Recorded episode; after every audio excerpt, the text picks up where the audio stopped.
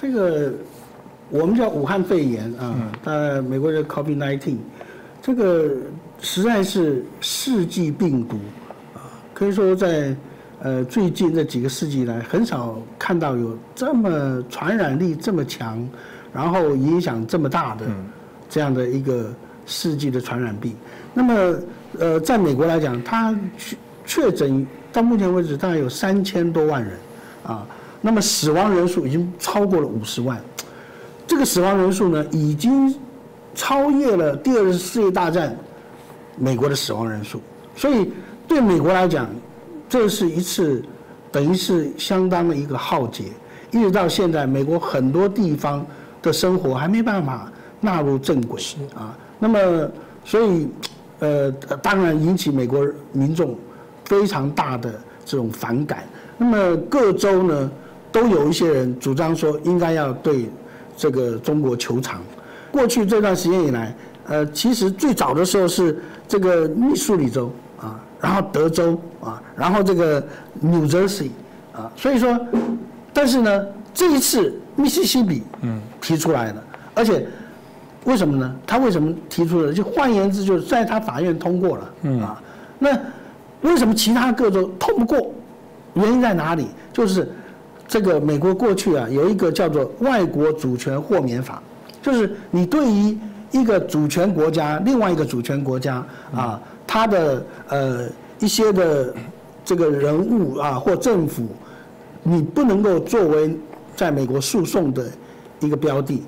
但是它这里面有例外，就是所谓的商业行为啊，所以呃这个各州呢都在钻这个啊例外。就希望说能够找出说这个呃与商业行为有关的啊，然后从这方面来求偿。嗯，那么密西西比州呢，他提出这样一个，当然是引起了大家很大的呃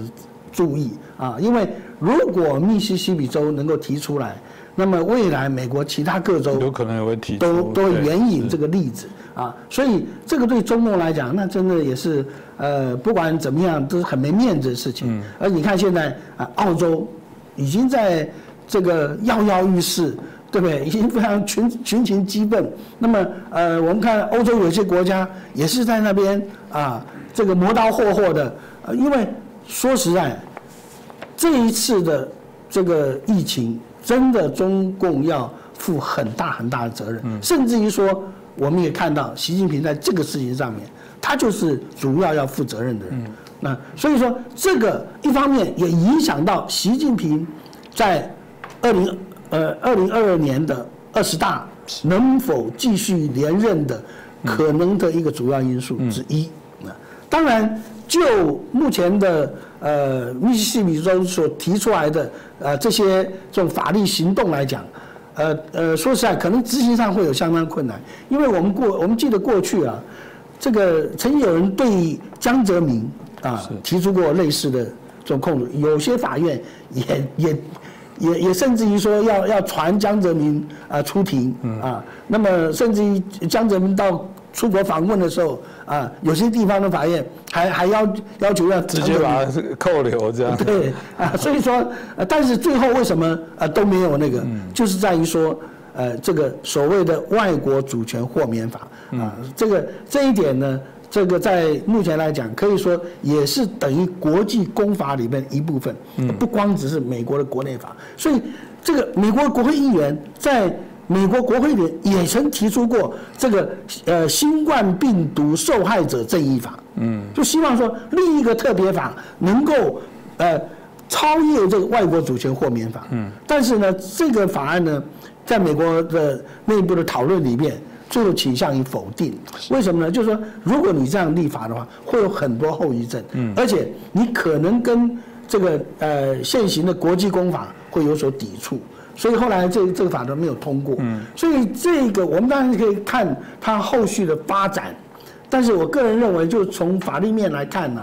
呃，应该是呃不太容易执行的啊。但是对于中共来讲，当然，第一个面子上过不好看嘛。那么第二个，对于其他世界，特别是自由世界的一些受害者来讲，这多少也是一个呃心理上的慰藉啊。对，总算有人提出来，呃，要跟中共算账嘛。对不对？所以在这种状况下，可以说在目前世界为中的这种氛围之内，使得更多因为这个新冠病毒受害的人，